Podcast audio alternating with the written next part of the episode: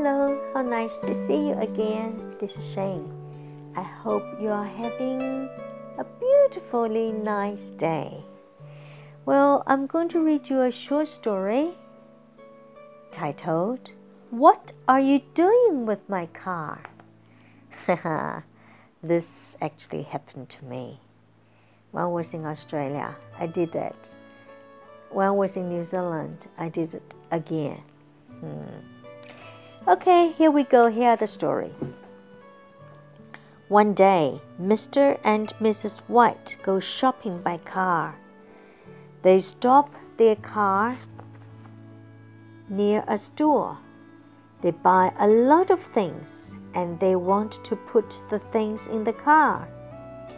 But Mr. White can't open the door of the car, so they ask a policeman to help them. The policeman is very friendly to help them. Just then, a man comes up and shouts, What are you doing with my car?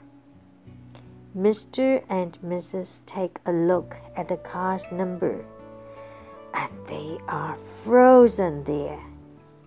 It isn't their car. Hmm. Huh. I did that when I was in New Zealand. I put the key in the car door and realized, strange, the key doesn't fit. And I tried again, still doesn't fit. And then I looked inside the car window. I thought, hmm, looks strange. And then I realized it isn't my car. I did that twice. I didn't actually get a policeman though. okay, let's have a look of some words Store, S-T-O-R-E, store. 这个字有两个意思，一个意思是商店，一个意思是储存，storehouse 也就是仓库的意思。Can I store my baggage here？我可不可以储存我的行李在这边？Store。One store, two stores， 一个店，两个店，是 store 又有商店也有储存的意思。英文很奇怪哈。And let's have a look of white. W H I T E white，我们都知道这个是白色的意思，但是也有人的姓是 white。让我们看看这个字，e 是最后一个字，e 在这边是不发音，e 的前面是 t，t 是一个子音，子音的前面，这个时候英文百分之九十九点九的规律是，在这个子音前面的那个元音发的是长音。所以 I 在这边是 I white。I love white as a color. I do like white. White, I white. Shout, S H O U T. Shout. What are you doing with my car? That's shouting. 大叫。Let me shout you. 哈哈哈。让我请客，shout 它也有两个意思，一个是大叫，一个是请客。如果你跟朋友一起出去喝咖啡，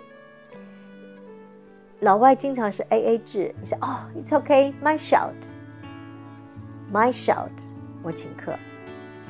Let me shout you，让我请你。所以 shout 这个字呢，它有大叫、大喊的意思，它也有请客的意思。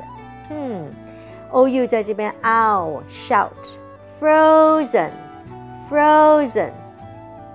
如果你要开别人的车，然后车的主人回来了，你真的会 frozen，it's frozen，会被就是冰冻，，it's frozen，好冷，it's frozen，冰冻了，frozen，高音在第一段。Okay, just remember practice makes perfect. Please do listen to the story and do read along.